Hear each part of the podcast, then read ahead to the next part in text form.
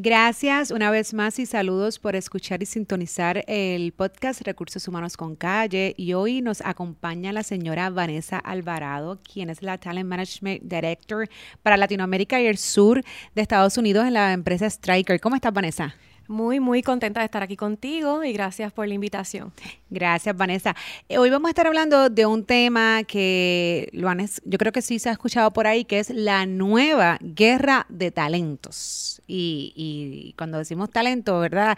No son solamente los hijos talentosos, sino talento, talento a nivel de todo Puerto Rico, Estados Unidos, eh, Latinoamérica, etcétera, porque yo creo que esto es una situación que está ocurriendo a nivel del mundo, ¿no?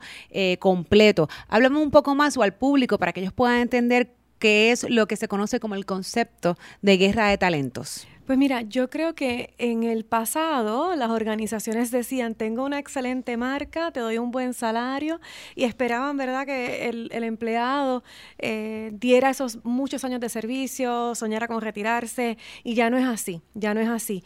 Eh, las, los las personas, los profesionales, los jóvenes están tomando más control de su carrera, se están desarrollando, están invirtiendo, ¿verdad?, en ser competitivos, no solamente en experiencia, pero en conocimiento. Y entonces durante esta guerra de talento lo que estamos viendo es que está llevando a las organizaciones a entender mucho más que quieren las personas de una manera más individualizada según las generaciones, no solamente pensando tengo una buena marca o un buen salario, sino cómo yo realmente puedo retener un talento que está constantemente buscando y evaluando qué es lo mejor para mí para mi desarrollo, para mi vida eh, personal, mi balance personal, mi salud emocional, mi salud física.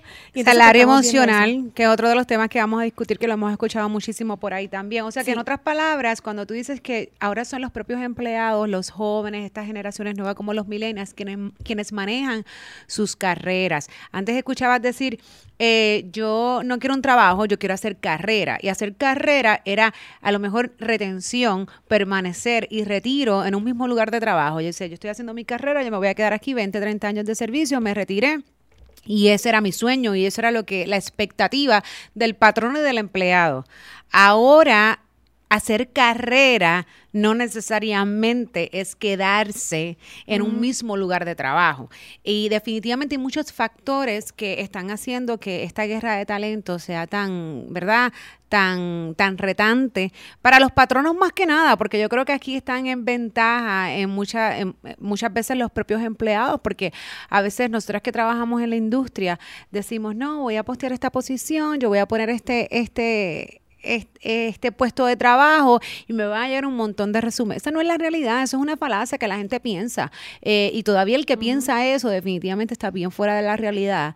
Eh, y no necesariamente no tiene que ver trabajo en recursos humanos. Yo creo que todo el que tenga la necesidad eh, o la tarea de pasar por un proceso, y cuando digo de pasar, de entrevistar, ¿verdad? Algún gerencial que tiene que conseguir alguna posición, tiene que saber que el grado de tolerancia y paciencia hoy día ha crecido, porque no tenemos la cantidad de empleados disponibles como pasaba antes, y cuando los, los conseguimos, la realidad es que, que suceden muchas cosas, eh, precisamente ah, mencionaste uno de los factores que en el pasado el salario yo creo que era la la, la primera eh, eh, atracción hacia un empleado para trabajar en una empresa. Hoy día no.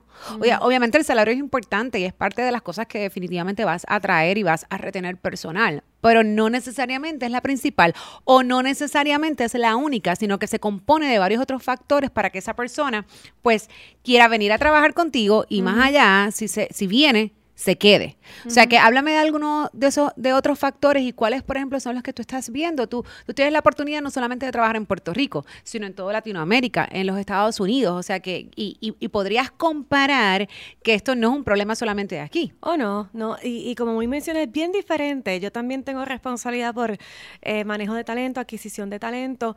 Y me encanta lo que mencionas porque en el pasado se posteaba una posición y nos llegaban, ¿verdad? Una cantidad bien representativa de resumen hoy en día yo tengo mi talento buscando el talento en diferentes foros. Eh, yo, yo ¿verdad? pago por unas primas en LinkedIn, por ejemplo, y entonces navego, porque los jóvenes y los profesionales hoy lo que hacen es preparan su marca ellos hacen un increíble eh, perfil en LinkedIn porque ellos saben que es un área donde organizaciones como la mía buscan el talento. Importante, Vanessa, te voy a interrumpir, pero que no se te vaya la línea de lo que estás hablando. Y es que quiero hablar un poquito de LinkedIn para los que no conocen. Este es la red social profesional que yo te podría decir que en estos, en esta era, en estos tiempos, es la más utilizada. O sea que es bien importante y es un buen consejo para los que nos escuchan o nos están viendo que aquel, eh, aquel profesional que, independientemente de que tenga empleo, porque como precisamente es el manejo de la marca personal, tenga su perfil activo en LinkedIn. O sea que eso es una cosa bien importante porque, pues sí, los reclutadores y los headhunting realmente siempre andan buscando eh, esa red que es donde principalmente puedes conseguir eh, candidatos a empleo. Y eso es así, porque el talento es más pasivo, el talento se ve eh, en términos de la competitividad que tienes más educado, mucho más versátil. Y cuando estamos hablando de esa guerra de talento, es interesante ver cómo ellos, las primeras preguntas que nos hacen cuando lo estamos entrevistando no es, no es salario, no es beneficio. ¿Cuántos días de vacaciones? ¿Cuántos días de vacaciones? su plan de desarrollo que tienen para mí las oportunidades de carrera, eh, definitivamente balance y, eh, cómo la organización aporta a mi salud eh, física, mi salud emocional, tiene gimnasio, o sea que son preguntas muy diferentes a lo que a lo mejor veíamos en el pasado. No, y, y, yo he leído también mucho por ahí que obviamente pues sabemos que vivimos en tiempos difíciles y lo que es la salud mental que afecta a los empleados, mucho estrés.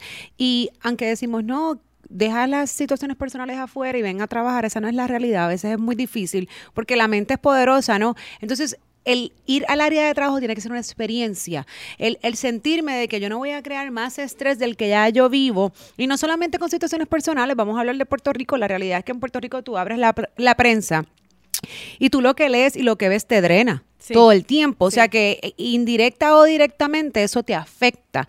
Y si encima llegas al trabajo y la salud no eh, del, del, trabajo, el ambiente, tampoco es algo que te atraiga, ¿no? Que, que te favorezca definitivamente pues la gente dice, no, pero, que, esto es como un bombardeo por todas partes. Es una de las cosas que principalmente están buscando las personas hoy día y es sentirse tranquilo, ir a trabajar y ser productivo. Digo que esto redunda en la productividad. Realmente es importante que los patronos entiendan que el ambiente saludable de trabajo no es una cuestión eh, solamente de salud, which is importante, ¿no? Es importante que en efecto cuidemos la salud de los empleados, pero adicional, es que te va a ayudar a la productividad y a que el trabajo salga de forma eh, exitosa, a tiempo, etcétera. Sí, si me siento bien, doy lo mejor de mí, tengo mi, mayor nivel de, productividad y, es interesante porque he visto una modalidad donde he tenido personales, eh, personas sumamente capaces que se han entrevistado conmigo eh, inclusive y me dicen, estoy dispuesto a bajar un nivel, estoy dispuesto a perder algún título, demás, por estar en una organización con una mejor calidad de vida, estar en un rol que me da una mejor calidad de vida también, mayor tiempo y flexibilidad. Pues eso es otro punto que nos preguntan muchísimo y lo vemos en todos los países. ¿Qué flexibilidad me das? ¿Puedo trabajar de mi casa?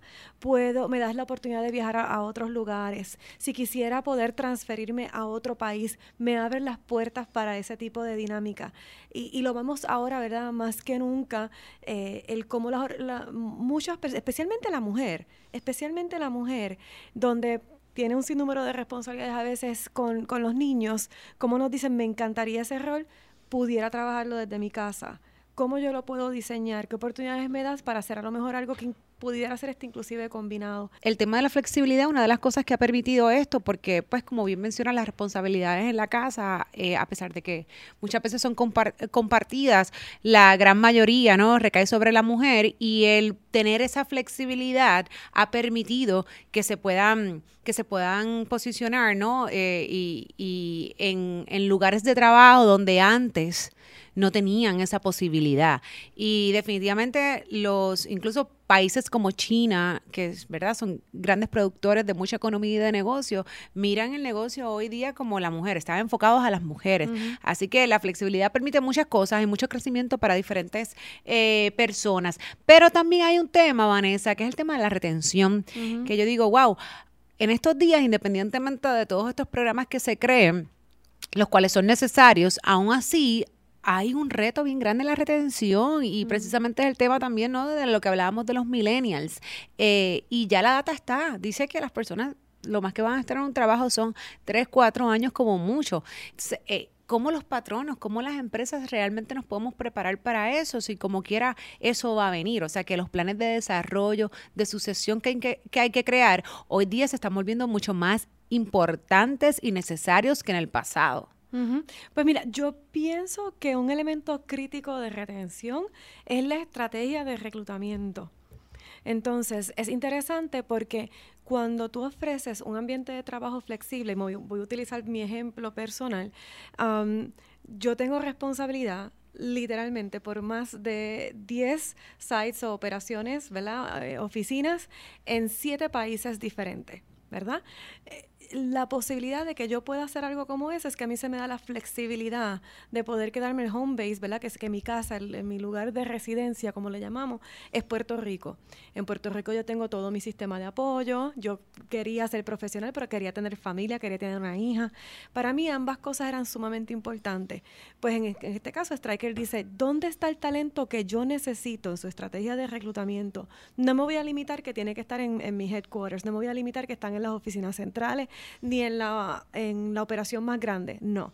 Yo voy a buscar donde está el talento que yo necesito, porque si yo encuentro donde ella está, donde está su sistema de apoyo y le doy la flexibilidad para ella trabajar según su dinámica, la probabilidad, primero, que me va a dar el mayor nivel de productividad. Segundo, el compromiso, y eso es así, el compromiso que yo tengo con la organización, porque le estoy permitiendo estar donde ella pueda estar más cómoda y hacer ambas cosas increíbles porque haces una conexión emocional con la organización que te está permitiendo crecer, pero también que te permite tener ese balance familiar.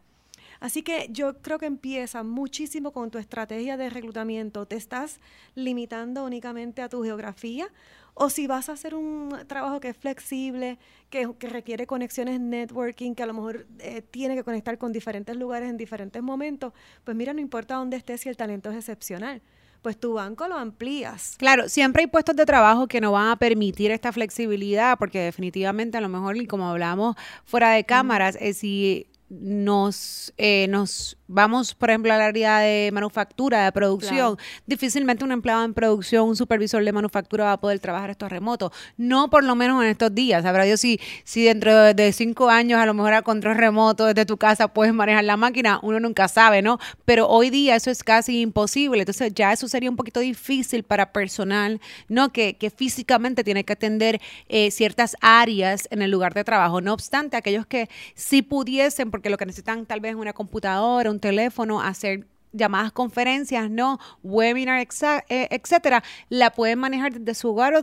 desde, cualquier lugar, porque como tú mencionas, tú viajas el mundo entero y sigues trabajando. Y precisamente esta flexibilidad, que, y digo flexibilidad en tu casa porque fuera de que no estés en tu casa, de igual forma tú estás trabajando, pero entonces la tecnología y diferentes lugares te lo permite, correcto. Y la globalización, eh, ¿verdad? Es algo que es un pro y un con. Y cuando digo un pro, es un pro para todos los empleados porque te da la, la alternativa, las redes sociales, la tecnología de que te puedan ver en el mundo entero. Y eso pues también facilita el que obviamente los empleados se puedan mover de lado a lado, que eso no ocurría antes, especialmente eh, acá los puertorriqueños, que obviamente tenemos un pasaporte también estadounidense y nos abre muchas oportunidades en el mundo entero. Ahora, es un con para el patrono porque precisamente tú tienes un empleado que, que a lo mejor sin hacer nada, simplemente le llega un inbox como sucede al LinkedIn, que fue lo que hablamos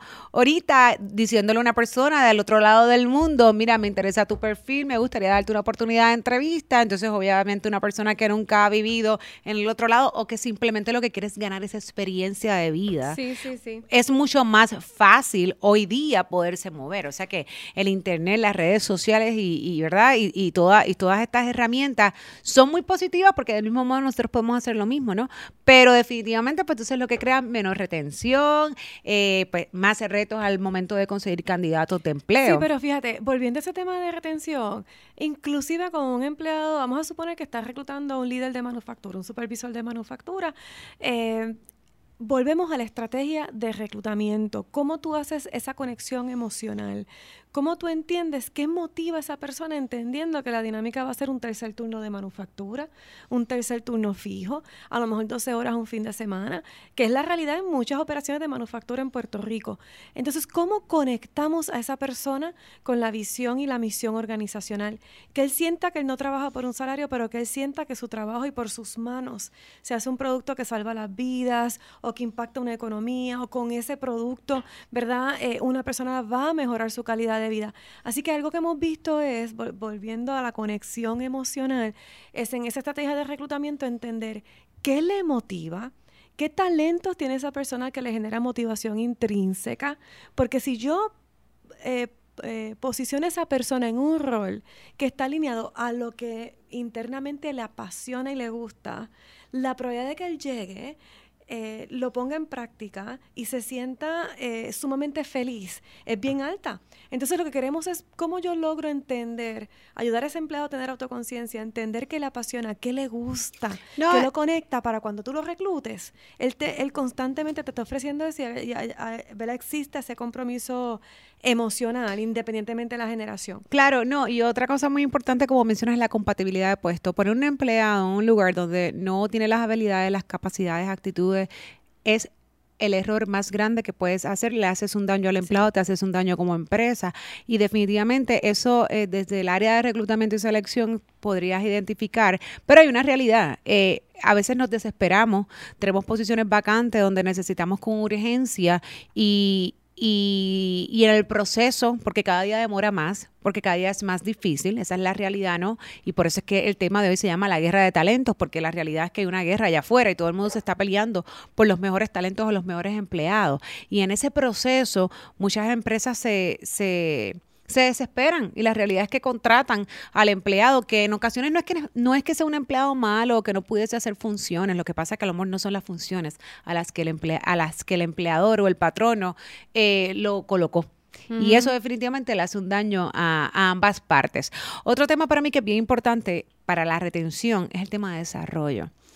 Eh, hoy día los empleados eh, no se quieren sentir estancados. Eso es una de las primeras cosas que me dicen en entrevista. Yo quiero una, una compañía donde me brinde la oportunidad de crecimiento de promoción, de yo poder crecer constantemente. Claro, también he visto que entonces las expectativas de crecimiento van demasiado rápido. Y cuando digo van demasiado rápido es que a lo mejor tienen un empleado que si en dos años yo me veo en el mismo, en el mismo puesto, me quiero mover, me quiero mover a esta compañía porque no tengo crecimiento. Entonces, hay, hay, hay la área de oportunidad en ambas partes, ¿no? En donde los patronos se tienen que comenzar a, preparar estrategias de desarrollo, de cross-training, eh, de promoción, de ver cómo estos empleados no se sienten estáticos, ¿no? En una misma posición, pero del mismo modo la educación a los empleados de estas nuevas generaciones donde son procesos que no pasan de la noche a la mañana. Así que, que, yo creo que eh, es un poquito de ambas partes, volvemos, ¿no? De poder educar y sí poder darle esas oportunidades, porque definitivamente nos aburrimos, nos aburrimos de estar haciendo todo el tiempo lo mismo. Yo, yo me aburro con facilidad. Así que es importante que, que las empresas tengan ese, eh, eh, esa información, esos protocolos y que si no los vayan creando. Sí, un elemento importante que hay que recalcar y es algo que, que yo he trabajado personalmente en otras, en otras iniciativas de responsabilidad social, es que yo no quiero que un patrono sienta que tiene que tener un presupuesto significativo ni un departamento de desarrollo para tener un impacto en el desarrollo de, su, de sus empleados. Cualquier patrono, no importa tu, tu presupuesto, puedes tener una cultura de desarrollo. Aquí lo crítico es que el patrono entienda ¿Qué realmente, qué estrategia tengo que utilizar para tener el mayor impacto en el, en el, desarrollo de las personas, darle apoderamiento? Los estudios demuestran que las organizaciones con una mejor cultura de desarrollo son las organizaciones que le dan al empleado el apoderamiento de su carrera y su desarrollo. No son las organizaciones que tienen millones y que yo entiendo todos estos programas de desarrollo. No, señor. Son las organizaciones que eh, eh, desarrollan eh, y educan a sus líderes y a sus empleados en cómo hacerse dueño de su desarrollo.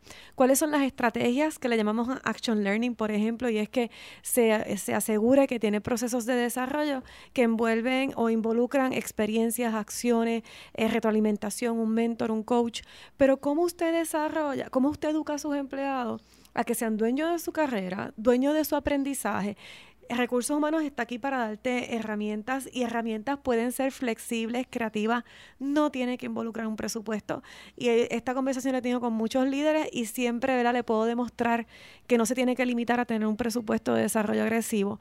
Lo importante es educarlo en qué herramientas existen, cómo las puede tomar para su ventaja, cómo está el empleado con autoestudio y simplemente que se dé la oportunidad de poner, eh, hacer proyectos y demás en la organización. Es una experiencia increíble de desarrollo. Y Así que esos son elementos ¿verdad? que tenemos que introducir en nuestra organización. Claro, y del mismo modo, de parte de los empleados, que sepan valorar, ¿no? Que en ocasiones a lo mejor los incentivos salariales o bonificaciones, etcétera, probablemente no, no lo deslumbran o te miras con el competidor y en ocasiones pues hay alguna diferencia. No obstante, tienes programas como estos, cada día vas creciendo, vas aprendiendo y eso tiene mucho valor. No es metal y a veces cuando nosotros no vemos las cosas tangibles, no, no se nos hace difícil comparar, eh, pero, pero son cosas que al final del día añaden mucho valor, añaden mucha expertise ¿no? y conocimiento a su resumen y que en el futuro definitivamente vas a tener algún tipo de, de ganancia. Hablando un poco de lo que es flexibilidad. Eh, Australia, por ejemplo, eh, eh, leí un, un, artículo recientemente donde Ernst Young, que es una de las Big Four, ¿no? de las compañías de contabilidad más grandes del mundo entero, comenzó una política de dar 6 a 12 semanas de vacaciones. Digo, wow, si, si, si, eso lo ven acá, después de la reforma, que lo que hicieron fue que bajaron las vacaciones. Entonces, muchos patronos van a decir, pero ¿y cómo la gente trabaja? Pero entonces, si yo doy 12 semanas de vacaciones, ¿cómo, ¿cómo esto es posible? Sin embargo, fue lo que mencionaste ahorita. Si, si de 52 semanas yo voy a trabajar 40, voy a trabajar 45, tú procura que esas 40, 45 sean productivas, que sean las mejores, porque para qué de 52 semanas voy a querer trabajar 50, voy a querer trabajar 49, voy a querer trabajar si realmente no voy a ser productivo, si realmente no estoy dando lo mejor de mí. Así que ellos le llaman el Life Leave, básicamente la licencia de vida, es una política nueva que acaban de desarrollar. Obviamente todo esto es como, como todo, ¿no? Un piloto y a lo mejor le funciona, a lo mejor no, pero sí hemos visto que las empresas se están moviendo a, este tipo de políticas, ¿sabes? Y a veces nosotros como que retrocedemos un poco en vez de avanzar. No obstante, el patrono siempre es libre de dar cualquier beneficio por encima de la ley. O sea que el, si, si, la ley dice que son eh, 15 días anual antes de reforma y ahora este 6 los primeros, 9 después de 5, 12 de, de, de, 5 a 15, y en los 15 años en que entonces te acumula este eh, los 15 ah, eh, días que se acumulaban anteriormente anualmente eh, y para los empleados no exentos, no, ese es otro tema, pero obviamente pues sabemos que los exentos están exentos de esta ley de vacaciones y enfermedad. el patrón es libre de que sí, obviamente cuenta con la finanza de dar este tiempo con paga o sin paga, pero sí crear las políticas y el tiempo libre que deseen. O sea, que, que el, el, cumplimiento con la ley es eso o por encima. Así que algo nos está diciendo que todas las culturas organizacionales fuera de Puerto Rico a nivel global, no solamente en los Estados Unidos, se están moviendo a nuevas licencias y a tiempo que les permita al empleado estar fuera y tener tiempo libre. O sea que nosotros deberíamos imitar, ¿no? Y otra de las cosas que también quería mencionar en un artículo de Forbes que habla de un reporte, ¿no? De Gallup y lo que es el ambiente de trabajo, eh, menciona que el 85% de los empleados no están comprometidos o no están activamente comprometidos. O sea, ¿qué está pasando? Y una de las cosas que yo creo que es bien importante mencionar en este tema, donde decimos ¿Por qué el empleado no se siente? ¿Por qué el empleado, eh, yo le doy salario, yo le doy política, yo le doy tiempo libre, yo y aún así no, no lo siento comprometido? Yo creo que es bien importante lo que mencionaste de la cultura especialmente estas generaciones. Si yo vengo de una cultura o yo tengo ciertos valores y no los comparto, con la cultura organizacional, difícilmente yo voy a poder eh, atraer o, comprometer ese empleado donde yo hablo un idioma pero tú hablas otro. Eso, eso hasta en las eso pasa en las parejas. Vámonos un poquito fuera de lo que es la, lo que es la parte laboral, sino lo que es la conducta humana per se. O sea, dos personas que conviven. Si tú hablas un idioma y yo hablo otro, claro, vamos a estar juntos, pero en algún momento vamos a explotar. En algún momento cada cual, como dicen por ahí, bajar por su lado y dice, ya, ya me cansé de esto, yo lo traté, pero es que esto no es lo que yo creo. Lo mismo pasa porque esto es una relación de empleado y empresa. Sí, en, términos de lo que mencionas de, de Australia, yo te puedo decir, porque tenemos operaciones allí, interactúo bastante con ellos, eh, es interesante porque ellos tienen una guerra de talento bien agresiva. O sea, de los países donde tenemos estrategias agresivas de marca, Australia es uno, pero interesante por eso mismo, porque ellos tienen un, eh, una campaña de, valora, de valorar el balance de vida y trabajo, el que tú realmente te puedas ir a la playa, que tú realmente puedas disfrutar con la naturaleza y tu familia. Y es bien saludable. Y fíjate que el gobierno lo sigue abrazando y a mí me encanta porque le está dando el reto a los patronos. Pues entonces, como tú, aún así, mantienes esa productividad y los mantienes comprometido. Y en términos de lo de Gallup, eh, lo que pasa es que Gallup define eh, compromiso como ese compromiso emocional. Entonces, cuando estamos hablando de compromiso emocional, es que el empleado se sienta emocionalmente responsable de los resultados del negocio. Que si yo pierdo un por ciento en venta, ese empleado le duela. Que si mañana hay que crecer, ese empleado quiera crecer contigo. Ese es compromiso emocional. Y por eso no me sorprende ver un 85% que no está emocionalmente comprometido, porque si tú no los haces sentir socio de negocio, si tú no haces esa conexión emocional con ellos para que ellos den esa milla extra para contigo, en las buenas y en las malas estar contigo, pues no lo van a hacer. Y entonces la única manera de, de, de, lograr ese compromiso emocional es que el empleado sienta una conexión emocional con la organización, con la misión, o que sienta que en las buenas y en las malas la organización está conmigo. En mis malos momentos que yo tuve una situación, la organización me dio el tiempo y me apoyó. Cuando tenía que crecer, la organización me ayudó a crecer.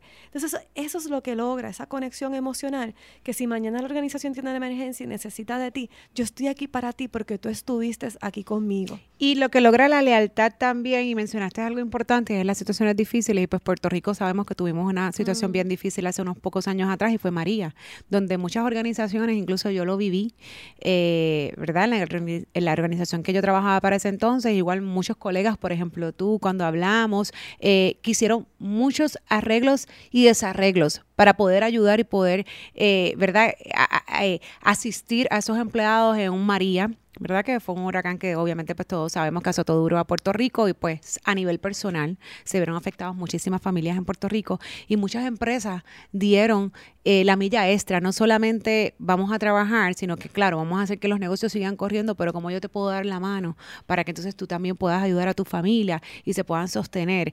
Eh, y yo creo que eso es importante, yo creo que también eh, es es sumamente importante mencionarlo porque a veces nosotros padecemos de memoria corta y esa es la realidad.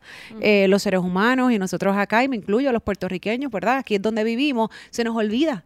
Se nos olvida que hace tres años atrás eh, ese fue el patrono que a lo mejor dio eh, comida para ti, no solamente para, para cuando tú venías a trabajar, sino para que te llevaras a tu casa, que te dio agua, que te ayudó con generadores, que no hay la obligación realmente patronal, es un compromiso más allá de esa relación que tú bien mencionas. O sea que eh, eh, eh, eso, eso es un punto bien importante porque yo creo que precisamente es lo que crea esa lealtad también y esa emoción de donde, donde tú dices, bueno, aquí es donde yo me quiero quedar, aquí es donde yo me siento bien. Yo creo que pensamos igual, estamos alineados, tenemos el mismo compromiso social y laboral. y, y digo, María es el mejor ejemplo para una situación de crisis, ¿no? Pero como esas muchas más. Sí, pero si me permites añadir ahí, fíjate, un punto súper interesante que mencionas en retención. Y, puedo eh, inclusive hablar de, mi esposo o, en mi caso y muchos compañeros en mi trabajo donde se nos llamaba y nos decía, te quieres ir a Estados Unidos en lo que pasa, ¿verdad? La crisis, te quieres llevar a tu nena. Y, y, recuerdo como hoy que mi esposo y yo dijimos, no, nos vamos a quedar aquí porque los dos trabajábamos en operaciones que éramos los únicos en el mundo que hacíamos lo que hacíamos. Por ejemplo, en el caso de mi esposo, muchos de los medicamentos que se hacen en donde él trabaja son los únicos en el mundo que hacían ese medicamento y que es un medicamento que puede tener un impacto crítico en la vida de miles de pacientes. En el caso de nosotros, éramos los únicos en el mundo de Striker que hacíamos ese producto. Entonces vamos al compromiso y la conexión emocional. Lo que a mí me retuvo en Puerto Rico, estando sin luz por meses y sin agua, es yo saber que habían, habían miles de pacientes esperando nuestro producto para una cirugía. En el caso de mi esposo, había miles de pacientes que podían morir si no lograban ese producto salir. producto salir. Entonces ahí vemos la importancia de la conexión emocional. Estábamos pasando una situación personal incómoda, pero con gusto, porque teníamos una conexión emocional con la misión de la compañía que era salvar vidas. Entonces eso nos hizo quedarnos aquí. Eso es clave entenderlo, porque fíjense cómo simplemente la conexión con la misión te retiene, aún en situaciones difíciles.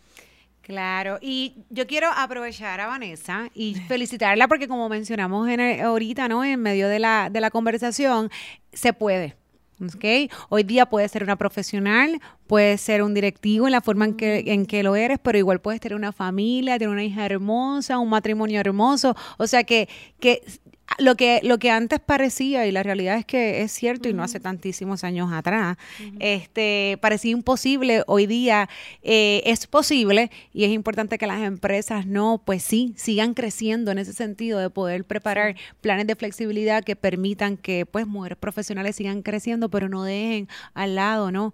Eh, eh, digo, es que hay que, hay que seguir procreando porque necesitamos jóvenes, necesitamos jóvenes precisamente que vengan de esas madres luchadoras y esos matrimonios que que, crean valores, conocimientos y firmeza. Así que te agradezco, Vanessa, que hayas compartido con nosotros hoy y te deseo mucho éxito en tu, en tu carrera y que sigas emprendiendo muchas cosas más y muchos éxitos. Igual, igual a ti, Jessica. Gracias a ti. Muchas felicitaciones. Estoy bien orgullosa de toda esta eh, carrera que estás emprendiendo y cómo estás levantando ¿verdad? Puerto Rico en conocimiento y experiencia. Así que gracias y muchas felicidades. Gracias.